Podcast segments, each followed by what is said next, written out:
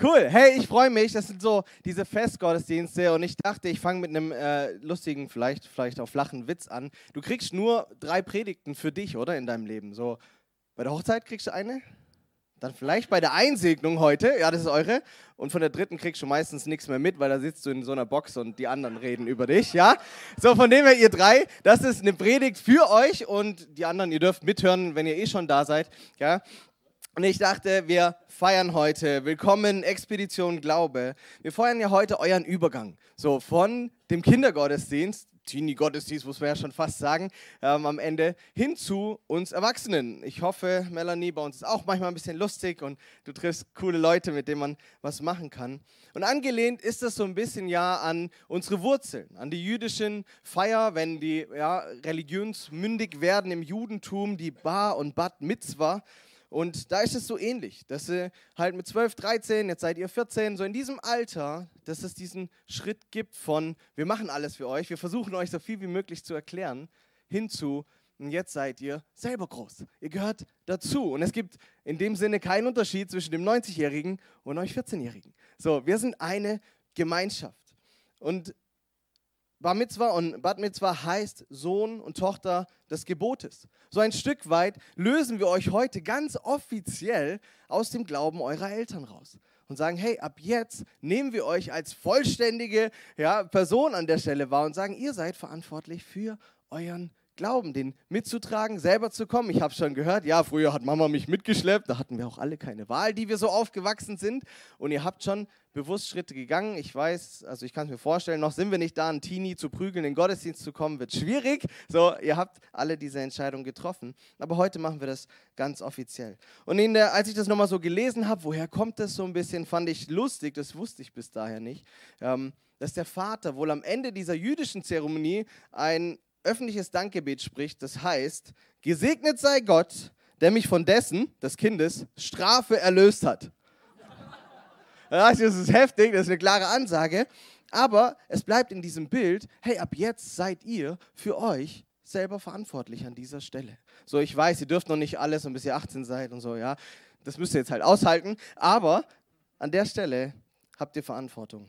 Und ich glaube, es ist richtig cool, wenn wir in die Bibel, in das Wort Gottes gucken, dann finden wir ganz viele Teenies, die Gott gebraucht hat, die er ähm, ja, eingesetzt hat für sein Reich. Wir denken an Moses Schwester, an den Propheten Samuel vielleicht, David, ja, wir haben vorhin gesungen wie Goliath, ja, dieser David, das war ein kleiner Teenie-Junge. Ähm, Elisas Dienerin, wisst ihr, dass es einen König gab, der war acht, als er das Königreich übernommen hat und er kriegt ein gutes Urteil in der Bibel. So, Gott liebt Kinder und Gott nutzt Teenies und ich habe mir gefragt, was, was gebe ich euch jetzt mit? Ist jetzt eure Predigt, die erste von drei, ja? Was gebe ich euch mit? Ihr kriegt es mit. Es prägt vielleicht euer Leben. Was ist uns wichtig? Und ich bin dabei auf den Brief an die Hebräer gestoßen, den wir im zweiten Teil von Gottes Bibliothek finden. Im Hebräerbrief, wir vermuten, Paulus hat ihn geschrieben und da Kapitel 6. Also wenn du willst, darfst du gerne mit aufschlagen, digital oder im Papier. Ich habe es auch auf der Folie. Und ich dachte, da aus diesem Kapitel können wir ein paar Sachen rausnehmen, die euch vielleicht so grundlegend nochmal prägen dürfen. Und der Rest, wie gesagt, darf mithören und mitdenken und sich auch angesprochen fühlen. Da heißt es, weil uns nun aber daran liegt, dass ihr im Glauben erwachsen werdet, wollen wir nicht dabei bei den Anfangslektionen der Botschaft von Christus stehen bleiben, sondern uns dem zuwenden, was zur Reife im Glauben gehört. So Christsein ist nicht, ich treffe einmal eine Entscheidung für oder gegen diesen Jesus und wenn ich sie dafür treffe, dann bin ich mein Leben lang dabei. So, sondern es ist auch ein Prozess. Und ja, diese Entscheidung, und ich glaube, soweit ich weiß, habt ihr sie alle ja auch getroffen für Jesus. So, ihr habt das gelernt hier. Was sind die Anfangslektionen? Wer ist das? Wie geht das? Wo will er hin? Was kommt damit? Ewigkeit, ewiges Leben nach dem Tod. All diese Dinge haben wir besprochen und jetzt im SU-Unterricht ja auch nochmal komprimiert, nochmal wiederholt. So, ist euch klar, worum es geht. Und dann aber gilt es, ein Leben lang dabei zu bleiben. So Christian, wir wissen das alles. Wäre manchmal so schön, wenn es einfach diese erste Entscheidung gibt und dann ist alles gut für immer. Und ihr werdet merken, wahrscheinlich sind wir aus euren Augen eh alle schon alt, egal ob 34 oder 90. So, da, da liegen viele Jahre und Jahrzehnte des Weges mit Jesus dazwischen, bis wir irgendwann ihn sehen werden. Und wir haben es hier so formuliert, dieses Reifwerden, dieses Erwachsenwerden, als wir wollen durch Jesus die beste Version unserer selbst werden. Hey, so wir als Kirche, wir als Panoramakirche wollen mit euch unterwegs sein, damit ihr die beste Version werdet, die Gott sich ausgedacht hat. Heißt kein, keine Kopie. Ja, wir warten nicht drauf, dass Jeska, du wirst wie deine Mama zum Beispiel. Ja, du darfst Jeska sein, du sollst Jeska sein. Jeder von euch dreien soll als Original mit dazukommen. Und uns ist wichtig, dass wir das durch die Kraft Gottes machen. Hey, wir sind keine Gemeinschaft von, wir haben uns auf ein, ein, gewisses Maß an Regeln irgendwie festgelegt und jetzt versuchen wir die alle zu halten, sondern wir sind eine Gemeinschaft, die Jesus Christus nachfolgt. Und ja, aus der Liebe zu Christus gibt es Dinge, die wir tun und die wir nicht tun, aber es geht um eine Person. Es geht um diese Beziehung zu der Person Jesus Christus, die für uns am Kreuz gestorben ist und damit alles ausgeräumt hat, was uns von Gott trennt. Und jetzt, was jetzt kommt, wenn ihr nicht mehr jeden Sonntag betüttelt werdet und ja, Spielchen spielt und bastelt, sondern hier mit uns im großen Gottesdienst sitzt und dann Woche für Woche mit Jesus unterwegs seid, ist genau das zu lernen und zu leben. Mit Christus, durch seine Kraft in uns, dieses Leben zu leben. Und die beste Version soll ihr werden, weil in euch steckt jede Menge Potenzial. Und es wäre so schade, wenn das nicht rauskommt. Und wir wollen als Kirche helfen, euch einen Rahmen zu bieten, in dem ihr das entwickeln könnt und aufleben könnt, wo wir euch eine Bühne bauen, ganz praktisch, oder ein Buffet anbieten oder ihr einen Beamerdienst mitmachen könnt oder was auch immer die nächsten Jahre und Jahrzehnte dann noch auf uns wartet. Und Gott hat uns in Gemeinschaft gestellt. Keiner von uns soll und muss Glaube alleine leben. Und deswegen feiern wir das auch so. Nicht nur, dass ihr fertig seid mit dem Kindergottesdienst, sondern auch, dass wir euch in unserer Gemeinschaft willkommen heißen dürfen. Echte Menschen mit echten Freuden und echten Herausforderungen, die zusammen in diesem Leben stehen und Jesus nachfolgen wollen. Und da heißen wir euch dann nachher auch so ganz offiziell mit Gebet und allem drum und dran herzlich, herzlich willkommen. Ihr seid ein, ein Teil der Großen jetzt. Ja? Wenn es da so eine Trennung gibt, jetzt seid ihr die Großen. Vorher wart ihr die Kleinen. Jetzt seid ihr die Großen. Ihr gehört dazu und wir freuen uns. Und dann geht es weiter in diesem Brief, dem, dem Wunsch im Glauben erwachsen zu werden, folgt dann in Vers 11 folgende Aufforderung. Es ist deshalb unser dringender Wunsch für jeden von euch, dass ihr bis zuletzt denselben Eifer, und aus den Versen davor wird klar, es geht um die Liebe zu Gott und die Liebe zueinander, dass ihr bis zuletzt denselben Eifer an den Tag legt, damit sich die Hoffnung, die Gott euch gab, voll und ganz erfüllt. Werdet also nicht gleichgültig, sondern nehmt euch die zum Vorbild, die unbeirrt und voller Vertrauen auf das ihnen zugesagte Erbe warten, warteten und es daher auch in Empfang nehmen werden. Und ich finde, man merkt, allein wenn man die Verse liest, da ist eine Intensität dabei. So voller Eifer bis zuletzt, ganz erfüllt, nicht gleichgültig, unbeirrt und voller Vertrauen. Und auch hier, ja, es ist gut, dass wir eine Entscheidung für Jesus Christus getroffen haben. Dass es diesen Punkt irgendwo in deinem Leben gab oder diesen Prozess, diesen Zeitraum, wo du gesagt hast, ich will mit Gott unterwegs sein. Aber dann gilt es, dran zu bleiben. Es ist die Einladung in die Nachfolge. Christsein ist eben nicht wie so, ein, so eine Handy-App. Kennt ihr die, die irgendwann ausgelagert werden, weil du sie zu lange nicht mehr aufgemacht hast und wenn du sie brauchst, musst du sie erstmal wieder runterladen? So, Nachfolge von Jesus ist kein Add-on, das man halt macht, wenn man sonntags rechtzeitig aus dem Bett fällt oder irgendwie gerade Lust hat, wo man, äh, was weiß ich, äh, seine Zeit reinbringt oder sein Geld, wenn am Ende vom Monat noch was übrig ist. Sondern Christsein ist eine, ist eine 100%-Sache. Es ist ein ganz oder gar nicht. Und der Schreiber, er fordert uns da ja heraus, so seid, seid voll dabei, werdet nicht gleichgültig. Wir lesen es im Kolosserbrief, was immer ihr tut, das tut von Herzen, tut es für den Herrn und nicht für Menschen. Und es ist auch wichtig hier in dieser Kirche, wenn ihr jetzt mit reinkommt zu uns Großen und vielleicht Dienste übernehmt oder Dinge tut, dann tut sie bitte, bitte, bitte für Jesus. Weil die anderen werden euch manchmal nicht Danke sagen. Zumindest in anderen Gemeinden ist es so. Manchmal passiert das bei uns auch. Da wird es keiner wahrnehmen. Da wird es Phasen geben, wo wir Dinge tun, die irgendwie nicht so ankommen. Aber Paulus fordert uns heraus, hey, was immer wir tun, das sollen wir mit Leidenschaft, damit wir durchhalten bis zum Ende. Gott hinter, hinterher unterwegs zu sein. Und ich möchte euch auch eine Warnung mitgeben. Da steht, dass wir nicht gleichgültig werden sollen. Wisst ihr, die meisten Menschen, die ich so erlebe, und in den Jahren, ein paar habe ich euch ja voraus, so, die, da gibt es keinen Punkt, wo sie sagen, oh, ab heute hasse ich Gott und Kirche und ich habe keinen Bock mehr und ich bin einfach raus und zack. Aber was ich ganz oft erlebe, ist, dass Menschen gleichgültig werden. Natürlich nicht hier, vielleicht schon, in anderen Gemeinden auf jeden Fall. Da sind Menschen dabei, die gleichgültig werden. Und das passiert nicht in einer bewussten Entscheidung. Dann kommt man einmal weniger zum Gottesdienst, steht nicht auf, Dann werden es zwei Gottesdienste, drei, dann kommt man nur noch einmal im Monat und man, das, man, man nimmt es selten bewusst so wahr. Aber es flaut ab. Man liest nicht, nicht mehr in der Bibel, ah, da war wieder eine Woche und zwei Wochen, dann werden es vier, dann wird es ein halbes Jahr. Dann denkst du, Mann, ich habe das Ding nicht mehr aufgeschlagen, warum eigentlich nicht? Und das, was passiert, das, was die Gefahr bei der Nachfolge ist, dass es uns gleichgültig wird, dass es so rausschleicht. Und deswegen brauchen wir uns einander.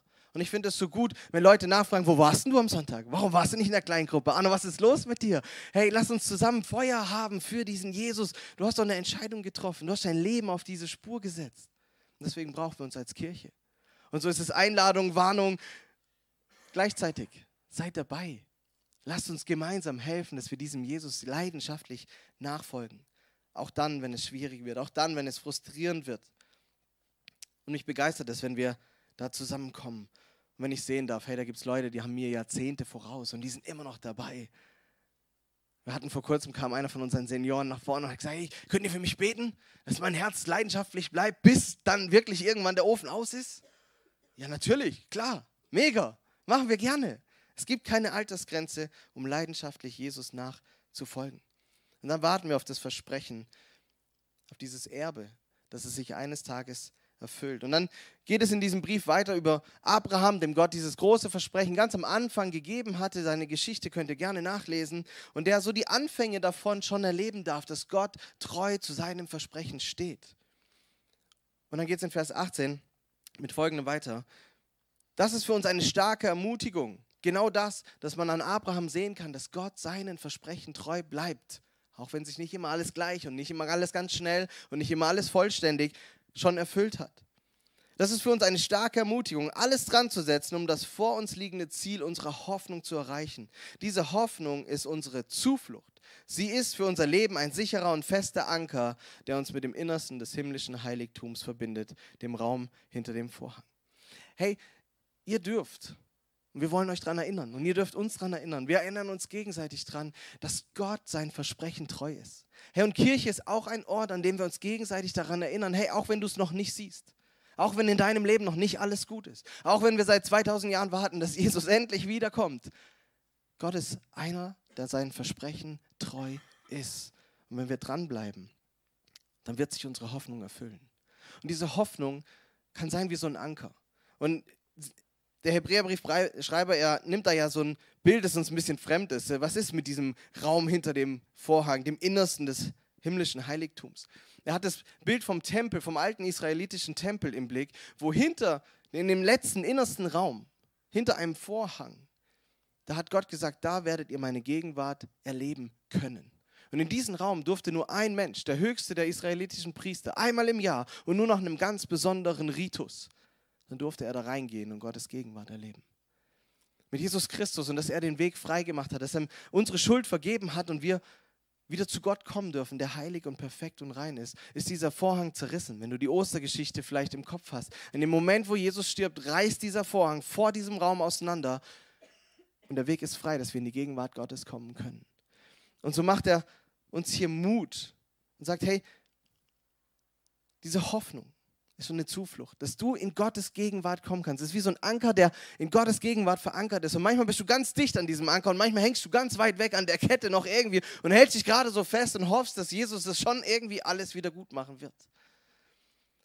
Aber ich möchte euch Mut machen, euch drei, dass ihr eure Hoffnung nicht in diese Kirche steckt, nicht in eure Karriere, nicht in eure Gesundheit, nicht in eure Schönheit, nicht in das, was ihr alles könnt, sondern dass ihr euch fest verankert in der Gegenwart Gottes. Und egal, was Leben euch entgegenwerfen wird. Und als Christen sind wir nicht gefeit davor, dass wir Krebs kriegen, Scheidungen erleben, Unfälle haben. Das ist uns nicht versprochen.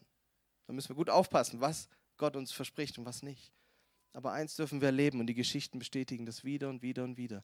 Die, die einen Anker da fest in dieser Gegenwart Gottes haben, die kommen durch. Die haben eine Hoffnung, die trägt, auch in den dunkelsten und schwierigsten Momenten des Lebens. Und da wollen wir mit euch unterwegs sein, gemeinsam da ankern. Gott hat den Weg freigemacht. Und daran dürfen wir diese Hoffnung haben. Daran wollen wir mit Eifer festhalten. Da wollen wir nicht gleichgültig und wenn es uns gerade irgendwie reinpasst, sondern wir wollen da uns gegenseitig ermutigen und dieses Leben leben. So lange, bis Gott sein Versprechen einlöst und wir das Erbe, das er uns versprochen hat, in Empfang nehmen dürfen und unser Glaube greifbar wird. Später im Hebräerbrief schreibe, und vielleicht kennst du diesen Vers schon, was ist denn der Glaube? Es ist ein Rechnen mit der Erfüllung dessen, worauf man hofft, ein Überzeugtsein von der Wirklichkeit unsichtbarer Dinge. Und das sind wir. Wir sind eine Gemeinschaft, die davon überzeugt ist, dass es eine unsichtbare Wirklichkeit gibt und die darauf hofft, dass Gott treu seine Versprechen einlöst. Und in dieser Gemeinschaft dürfen wir euch heute willkommen heißen. So herzlich willkommen im Erwachsenen-Gottesdienst der Panoramakirche in Göppingen. Und da dürft der Rest mal applaudieren.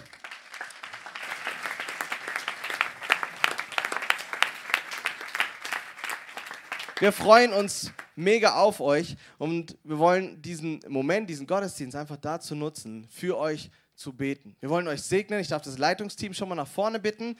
Und wenn die sich so langsam in Bewegung gesetzt haben, dürfen, dürft ihr drei mit dazukommen.